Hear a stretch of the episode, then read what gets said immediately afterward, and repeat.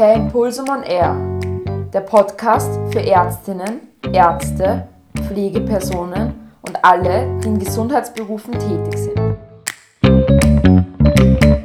Ja, hallo, da ist wieder Wolfgang Scherleitner. Heute habe ich bei mir Helene Punter. Ja, hallo Christi. Hallo. Wir werden vielleicht noch ein bisschen öfter wie sonst im Dialekt reden, weil die Helene kommt aus, Südtirol. Also aus unserem 9. Bund, einer 10. Bundesland. Ja? Ich, siehst du, ich habe die Südtiroler schon so integriert, dass ich gleich ein 9. draus mache. Helene ist NLP-Trainerin, da haben wir uns auch vor sechs, sieben Jahren kennengelernt. circa, gell?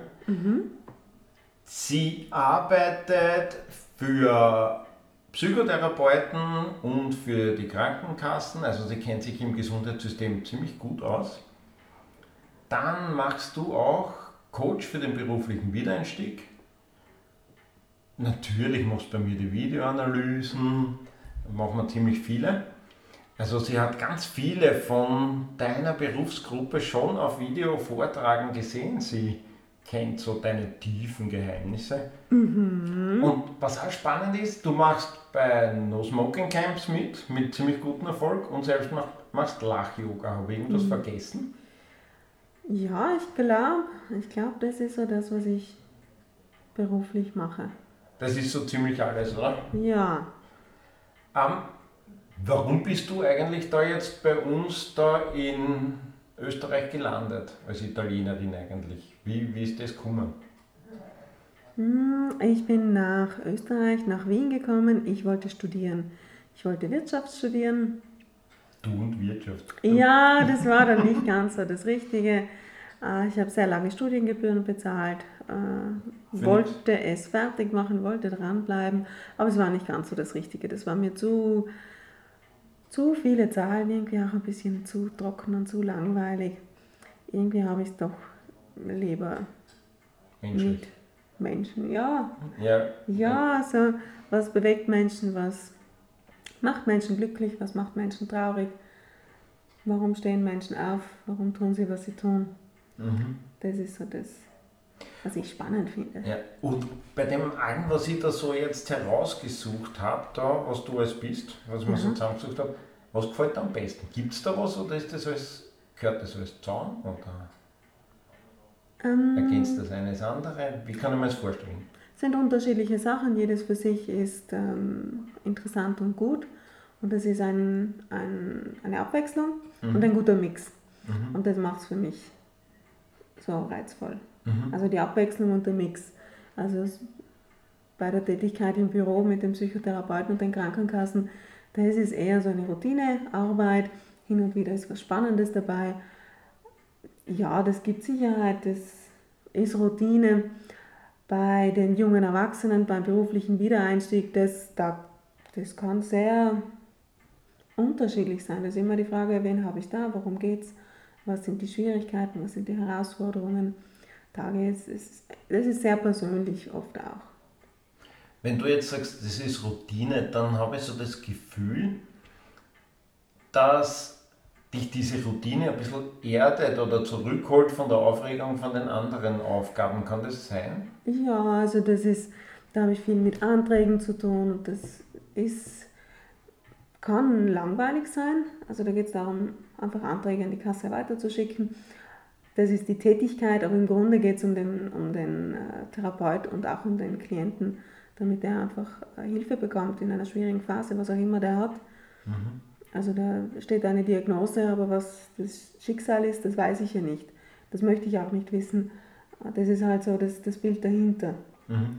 Die Tätigkeit ist ganz einfach, da geht es um Anträge zu schauen, Genau, sind die vollständig, ähm, ist alles da, was, was benötigt wird und äh, weiterschicken an die Kasse, ist die Bewilligung da, funktioniert es mit der Abrechnung, gibt es Schwierigkeiten, warum funktioniert was nicht.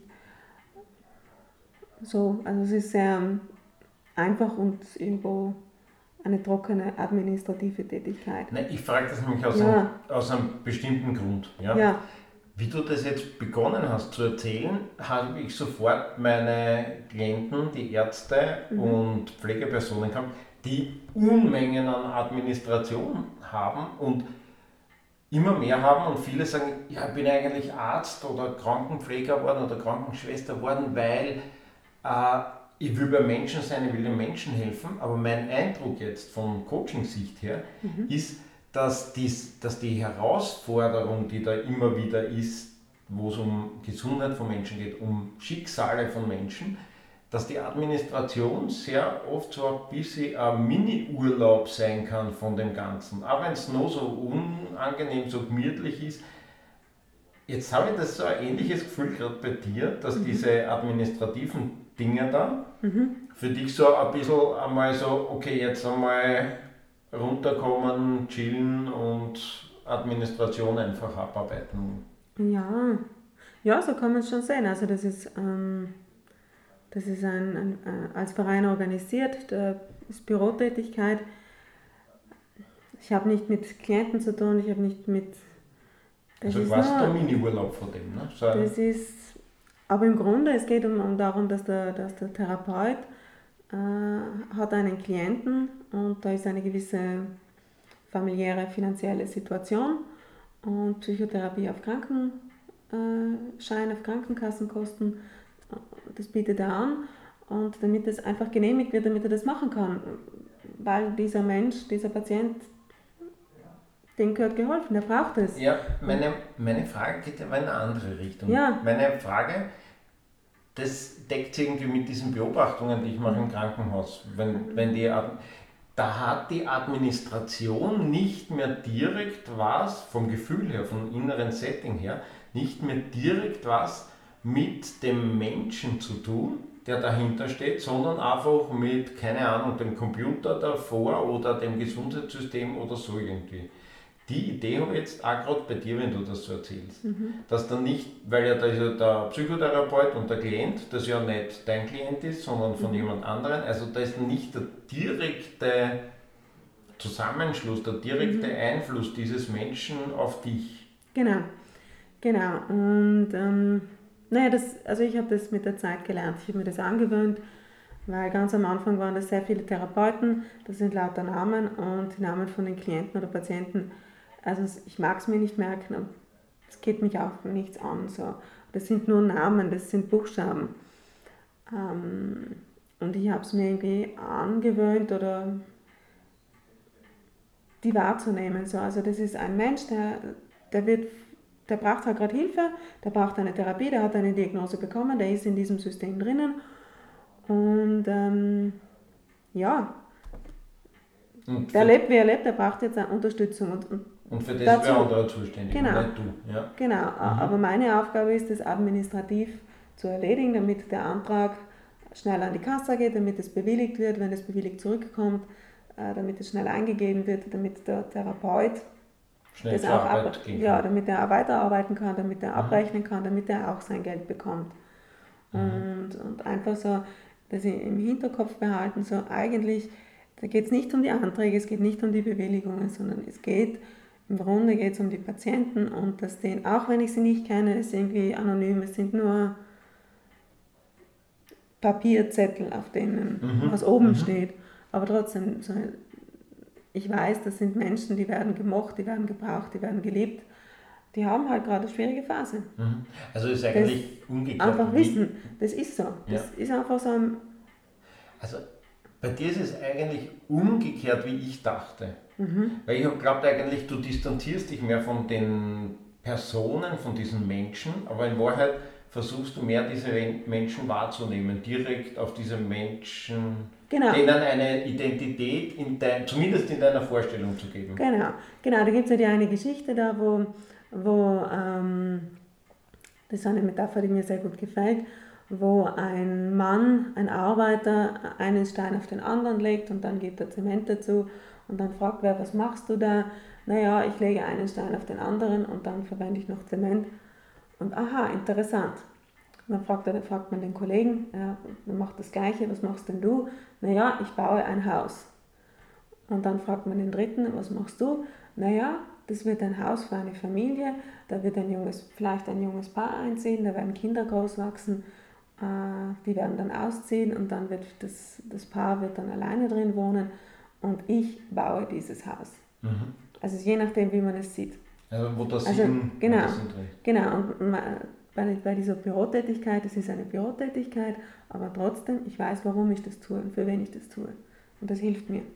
Wir sind jetzt, ohne dass wir wollen haben, mitten hineinkommen in das, warum ich dich eigentlich eingeladen habe. Ja. Weil bei mir war jetzt so diese Idee, du nimmst da Abstand von den Menschen äh, und machst dir, nimmst du da irgendwie eine Freizeit. In Wahrheit ist genau umgekehrt. Du suchst die Nähe der Menschen, du, du stellst dir die Menschen vor, du, du schaust, dass du konkret einem Menschen hilfst und nicht einen Zettel erfüll, äh, ausfüllst. Und der Grund, warum die eingeladen haben, ist ja der Robert Dilt, der sich ja ganz viel mit Modellieren beschäftigt. In, Genau. in einem Podcast von mir habe ich ja über Modeling the Excellence gesprochen. Den hast du schon angehört, hast du gesagt? Ja, Hat er dir gefallen? ja, war toll. Ja, und bei mir ist es ja ein Anliegen, dass ich das rüberbringe oder rausbringe, dass Modeling the Excellence nicht nachmachen ist. Nachmachen, da mache ich jemanden nach und wenn ich einen Klick habe, bin ich der gleiche Typ und es funktioniert.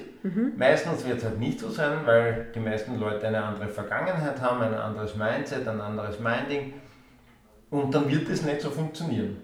Robert Diltz bringt aber jetzt mit seinem Modellieren das so richtig auf den Punkt. Also der macht ja eigentlich seit 1975 oder was, irgend sowas. Nichts anderes. Genau, er war von Anfang an dabei in der äh, NLP-Szene. Ähm, ja, er war von Anfang an dabei. Er hat bei, bei Gregory Bateson gelernt und bei Milton Erickson.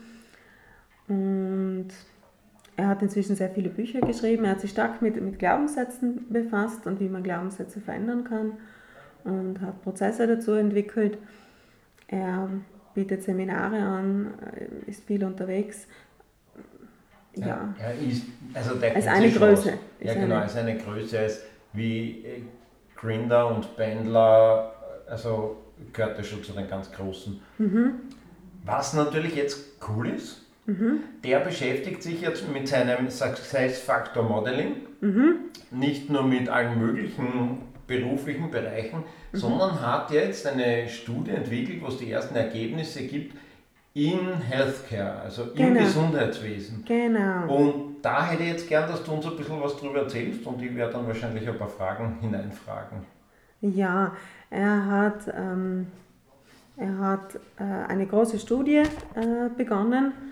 Ähm, dabei geht es äh, im Gesundheitsbereich, im Gesundheitswesen um die Erfolgsfaktoren.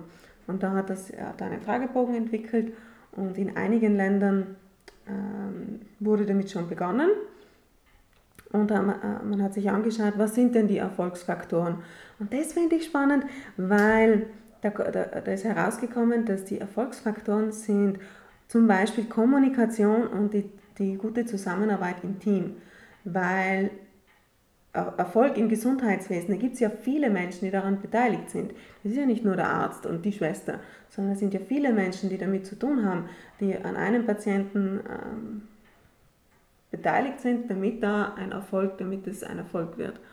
Und dass da vor allem Kommunikation und die Zusammenarbeit im Team so, so genannt werden als, als Erfolgsfaktoren, das zeigt mir, dass gerade im Gesundheitswesen Kommunikation wichtig ist und, und auch gewünscht ist, dass hervorragende und, und gute Kommunikation untereinander und mit dem Patienten. Und dann hat man sich angeschaut, naja, was sind denn die Handlungen? Und auch da geht es viel um Kommunikation, effektive Kommunikation oder das ähm, ähm, Hindernisse, dass es ein Protokoll dafür gibt, eine, eine Vorgehensweise, wie Hindernisse angesprochen werden, wie, wie, man das, wie man damit umgeht und eben wie man das handhabt. Ähm, wa, was sind die, die Handlungen, die, die gesetzt werden, damit eben äh, erfolgreiche Ergebnisse erzielt werden können. Und dann hat er sich angeschaut, was, für, was, sind, was glauben diese Menschen, wie sind die Mindsets, woran glauben die, welche Rolle, in welcher Rolle sehen sich die. Und, und ja, also jetzt in, in einigen Ländern wurde ein Jahr lang ähm, äh, wurden Fragebögen ausgefüllt und, und, und ausgewertet und es geht dann weiter mit Interviews und man möchte dann ein, eine Art Modell erstellen und, und Prozesse oder, oder den Leuten Tools in die Hand geben, wie man etwas verändern kann, damit, damit sich einfach was verändert und damit Erfolg im, im Gesundheitswesen häufiger passiert. Mhm. Wenn du jetzt von Erfolg sprichst, ich finde es ja. einmal grundsätzlich spannend. Er ist halt einer der wenigen, die sich trauen zu sagen, ja, im Gesundheitswesen gibt es Erfolg, soll es Erfolg geben. Ja. Es gibt Erfolg, meiner mhm. Ansicht nach, ja, und es soll Erfolg geben. Es sind ja die unterschiedlichsten ähm, Definitionen von Erfolg, nicht nur im Gesundheitswesen, aber das kommt mir sehr vor, ist das so ein, ein Tabu, dass man über Erfolg redet. Ja? Man spricht halt vom Erfolg in der Behandlung. Mhm. Schaut sich jetzt der, Greg, äh, der Robert Dills, schaut sich der jetzt äh, nur den Erfolg in der Patientenbehandlung an oder schaut er sich auch Erfolg in anderer Weise an? Also dass zum Beispiel äh, der Aufstieg einer Pflegeperson von der, von der, vom Pflegeschüler, von der Pflegeschülerin hin zur Stationsleitung ist, vom Arzt zum Primarius, vom Studenten zum Professor, wie auch immer, schaut er sich das auch an in dem Ganzen? Ist dir da was bekannt? Es handelt sich um die ersten Ergebnisse der Studie, also viel wird da noch nicht herauskommen sein. Ne? Also viel wird noch im Verborgenen liegen. Das ja. weiß ich nicht genau. Ähm, also es geht schon um ähm, Empowerment, ähm, also dass sie im Team gute Beziehungen zueinander haben und gut miteinander interagieren.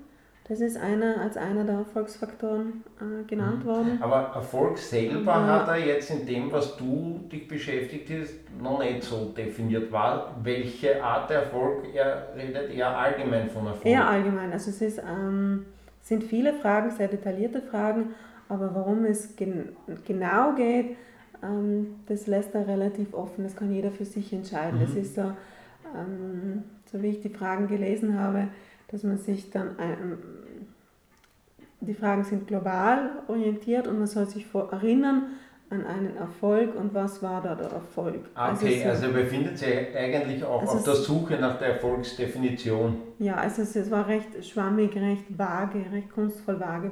Kunstvoll vage, ja genau, das mag ich auch, dieses Wort, ja. Mhm. Ähm, dieses Ding ist ja jetzt nicht so, dass, man, dass der gesagt hat, er schaut sich jetzt zwei Krankenhäuser in Paris und drei in London und eins in New York an, mhm. sondern der hat jetzt schon richtig viele Kliniken, also mhm. ist, ist schon eine Art Multicenter-Studie. Also es wird jetzt nicht nach ICH und GCP sein, nehmen wir mal an, es wird halt eine Studie nach seinen Richtlinien sein, mhm. aber so wie wir Robert Dilz kennen, ist die schon profund, ja, ist diese ja. Arbeit schon profund. Ja, ja. also äh, er vergleicht auch verschiedene, also die Studie wird in mehreren Ländern äh, gemacht und das Gesundheitssystem ist ja global nicht überall gleich. Ja. Also das also übersieht er oder halt, das ist ihm egal. Also es geht ihm um, um also das vergleicht er trotzdem. Also das sieht er nicht als, als Faktor, ob jetzt das Gesundheitssystem in Frankreich anders ist wie in den USA oder in Österreich oder in Deutschland. Das ist ja wurscht, ihm geht es um die Erfolgsfaktoren einfach. Genau, mhm. dass dann vielleicht die Ergebnisse anders sind äh, von, von Land zu Land, das kann dann schon sein. Mhm. Aber das kann ich mir auch gut vorstellen. Ja, ja. Ähm, du hast auch angesprochen, dass er sich anschaut, wie man mit Hindernissen umgeht. Gibt es da schon was in dem Outcome, eine Empfehlung, einen, eine Best Practice oder ähm, das oder wurde, das wurde bei den, bei den Handlungen wurde das genannt. Das ist eines der, der ähm, Ergebnisse, dass eben für Hindernisse ähm, gibt es ein, wenn es, bei, wenn es ein Protokoll, eine Vorgehensweise gibt, wie man Schwierigkeiten äh, anspricht, wird es, ist es eine, eine gute Handlung, die im Zusammenhang mit Erfolg genannt wird. Also der macht, da soll man sich vorher schon Gedanken machen, dass ja. wenn Hindernisse auftreten, dass... Genau, da gibt es ein Vorgehen, da, da gibt es mhm. ein Formular oder da spricht man mit dem und nicht mit all den anderen. Mhm. Sondern da gibt es eine Vorgehensweise. Da gibt es eine richtige Eins, zwei, Roadmap. drei. Da gibt Die- es ein Formular, ein, Ja. einen Prozess einfach, Mhm. wie, das, wie man das Okay. Und dieser, und dieser Prozess wird, gibt es da schon eine Idee, ob der von ihm definiert wird oder soll das jedes Institut, jeder Mensch für sich selbst definieren? Oder wie geht Äh, das? Da wurde das nur genannt, wenn es das gibt, ist es eine Handlung, die zum Erfolg beiträgt. Okay, also Aber wie könnte das man, aussieht, ist, ist, ist könnte eine jetzt vorstellen, keine Ahnung, das Krankenhaus in irgendwo, ja, Mhm. die Abteilung für Orthopädie hat eine andere Vorgehensweise wie die gynäkologische Abteilung und wichtig ist, dass dieses Ding da ist, Ja. aber nicht, äh, wie das Ding ausschaut. Genau, es ist eine Art Checkliste äh, und dann arbeitet man die Schritte runter. Also, und dann ist das Anliegen deponiert und jemand anders kümmert sich darum. also diese Checkliste kann dann jeder abarbeiten, so Genau. quasi. Also man ist dann nicht auf dem Primarius oder auf dem Chefarzt, wie auch immer das in welchem Land heißt, äh, ist der nicht notwendigerweise zu involvieren, wenn ein Mhm. Hindernis auftritt, sondern ich habe eine Checkliste in der Schublade, da wissen wir, welche Schublade das ist. Und wenn dieses Hindernis auftritt, dann ist das abzuarbeiten. Mhm. Ja, also kennt man eigentlich aus der Fliegerei. Ne? Ja, genau. genau. Ja. Piloten arbeiten viel mit Ja, genau. Checklisten und so. Genau. Also ich kenne einen Piloten ganz gut, der bei der AUA Mhm. arbeitet, der ist für Human Factors Training zuständig. Und der sagt, für ihn sind Checklisten das Wichtigste. Mhm. Und gerade in Situationen, wo man nicht damit rechnet. Ja, also beim Start zum Beispiel, da gibt es so den Point of No Return, da Mhm. kannst du den Start nicht mehr abbrechen. Da ist vorher schon ausgemacht, was passiert, wenn dann Ja. ein Notfall auftritt. Ja? Und das würde eigentlich dasselbe bedeuten. ne? Ja, Mhm. und wenn es das gibt, das wird als äh, gut empfunden. Mhm. Du hast auch Ja. gesprochen davon, dass er sich anschaut, wie sich die Leute in bestimmten Rollen sehen. Ja, Meint er damit die tatsächlichen Rollen, also Primarius, Oberarzt, Assistenzarzt, OP-Leitung, Mhm. Pflegeleitung, OP-Schwester, Stationsschwester, wie auch immer? Oder meint er die Rollen, in denen sich die Menschen sehen? Also ein Oberarzt muss sich ja jetzt nicht unbedingt in der Rolle eines Oberarztes, wie man es landläufig sich vorstellt, sehen, sondern er sieht sich vielleicht in der Rolle, keine Ahnung, als Menschenretter oder als, äh, als Retter der, der Nation oder auch einfach nur einer, der die Hocken ober macht und dann nach dem Dienst nach Hause geht. Also, also das muss ja auch legitim sein, dass ein Arzt Ja. einfach seinen Job macht und den Ja. macht er gut und fertig. Ja? Wie, wie ist das jetzt gemeint beim Deals? Meint er jetzt die Rollen, wie sie definiert sind? Weil im Krankenhaus sind ja sehr militärische, ein militärisches System, ja. Überall, wo es eben so gibt, einen Hauptmann und einen Kommandanten und dann bis hin zum kleinen Fußsoldaten, bezeichne ich als militärisch organisiertes System.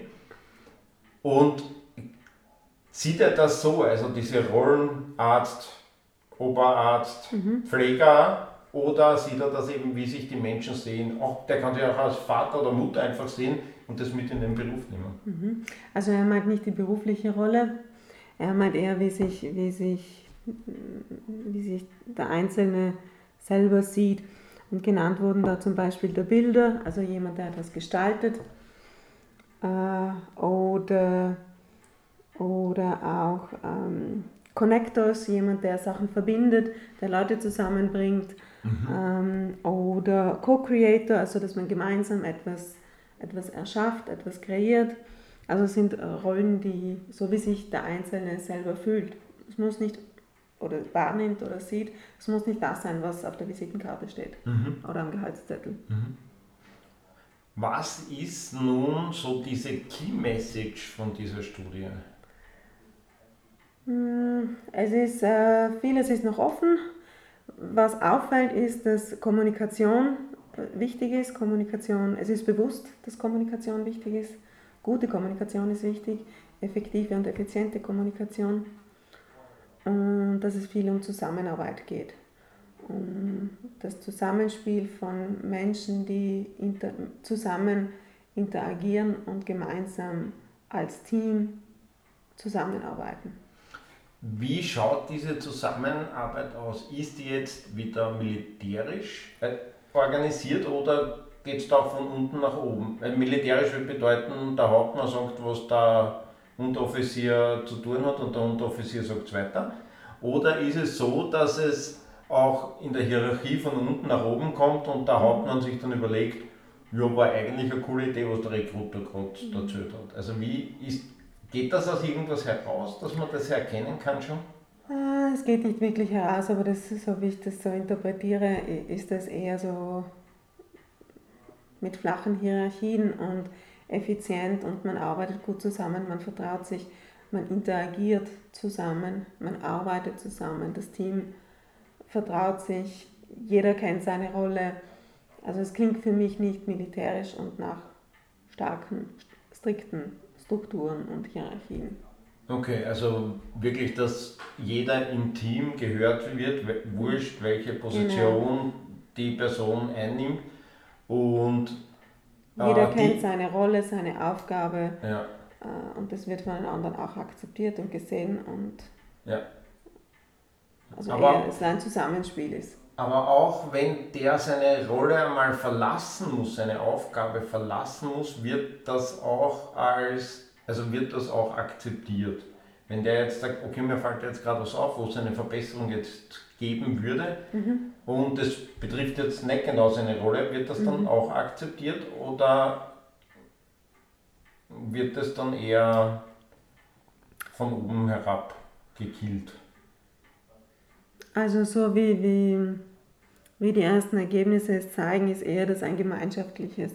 Also es hat was von flachen Hierarchien. okay, also dass jeder im Team gehört wird genau. mit seinen Anliegen, niemand, so skurril sie auch sein Genau, können. niemand wird übergangen und gemeinsam. Ja. Was auch noch war, das fand ich recht interessant, dass äh, wer steht im Mittelpunkt? Im Mittelpunkt steht der Patient nicht der Arzt, nicht das Krankenhaus, sondern der Patient. Um was geht es? Um wen geht es dabei? Um den Patienten. Und man arbeitet nicht am Patienten, sondern mit ihm. Ist eine Zusammenarbeit. Okay. So. Der, auch der Patient hat eine Rolle da drin. Was ich jetzt spannend finde, ist, du, du, hast so, das sieht man leider am Podcast nicht in deinen Augen, also man, da, man arbeitet mit dem Patienten. Mhm. Also, also auch die Kompetenz des Patienten soll bei einem erfolgreichen System vorhanden sein und gefördert werden. Genau, es ist ein gemeinsames, es wird nicht einfach äh, an ihm gemacht, sondern mit ihm gemacht. Da das, also ich, ja, der Patient steht im Mittelpunkt und er, man arbeitet mit dem Patienten zusammen äh, an seiner Gesundheit. Okay, also der Patient hat, kann jetzt nicht kommen und sagen, hallo lieber Doktor, gib mir ein neues Knie und dann renne ich wieder wie ein Hirsch, sondern der Patient hat auch Verantwortung für seine eigene Genesung und hat dafür auch etwas zu tun und das wird ihm klar kommuniziert. Mhm. Genau, so würde ich das, würde ich das mhm. sehen. Er ist im Mittelpunkt, es wird ihm nicht, nicht nur so gemacht und dann kann er wieder gehen, sondern äh, es geht ja auch längerfristig, dass, dass, er, dass er länger was davon hat, mhm. dass man ihn länger nicht wieder sieht. Ja, das ist zu wünschen, dass das ist irgendwie so zweischneidiges Schwert, weil auf der einen Seite ist es nicht so gut, wenn man Leute selten sieht, auf der anderen Seite wieder ist es ganz praktisch, mhm. ja, wenn man äh, wenn man gerade bei Krankheiten jemanden lang nicht sieht oder vielleicht gar nicht mehr, mhm. wenn er an dieser Krankheit nicht mehr leidet. Ja. Ähm, ich habe jetzt gerade so eine Idee auch von den, von den Patienten, wie das steht da drinnen irgendwie, wie das kommuniziert wird? Ich kann ja das auch jetzt sehr autoritär kommunizieren und sagen, du hast zu tun das und das, du hast ein Zettel, das arbeitest jetzt aber, oder wird da, äh, wird da auch da, das Team im Krankenhaus, äh, wird das da auch hingeschult, trainiert, dass es, dass es, die, dass es auf jeden Patiententypus anders eingeht. Ich muss ja auf einen Vorstandsvorsitzenden anders eingehen wie auf einen Bauarbeiter oder einen Tankwart, auf einen Lehrer anders wie auf einen Schüler. Du, es klingt total logisch, wie du das sagst. Aber steht noch nicht drin, oder? Aber hast du noch nicht gelesen? Weiß ich nicht, das kann okay. ich so äh, mhm. nicht beurteilen. Aber es klingt total logisch, wie du das sagst. Und äh, so würde ich es mir auch vorstellen und mir, mir wünschen, dass man eben ja, mit Menschen so spricht, damit sie es leicht verstehen können. Ja, also in der Sprache des Genau. Gegenübers reden, ja. Genau. Und das kann eben ein Unterschied sein, ob man mit einem Handwerker spricht oder mit einem mit einer Hausfrau oder Mhm. mit, mit einer Lehrerin. Ja, mhm. ist definitiv. Weil, Oder Ah. ob man mit Kindern oder ob es um ein Kind geht und man spricht Ja. mit den Eltern, die sehr große Angst haben. Uh, ja, ja. Mhm. Wirst du da dranbleiben? Darf ich dich, wenn da die endgültigen Ergebnisse heraus sind oder vielleicht wieder Zwischenergebnisse veröffentlicht werden, darf ich dich wieder einladen Sicher. zu einem Podcast? Das sicher, es klingt sehr spannend und ähm, Bleibst, neugierig, wie du, es bleibst du weitergeht. dran und haltst du mich und mein Klientel am Laufenden, was der da so findet. ja gerne. Ja, cool, dann freue ich mich aufs nächste Mal. Mhm. Danke für das nette Gespräch und freue mich schon aufs nächste Mal. Ja, bis bald.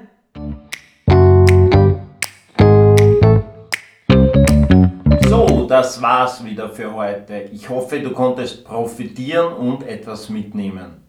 Wenn es dir gefallen hat, dann hinterlasse deinen Kommentar und ich freue mich auch auf eine Bewertung. Bis zum nächsten Mal.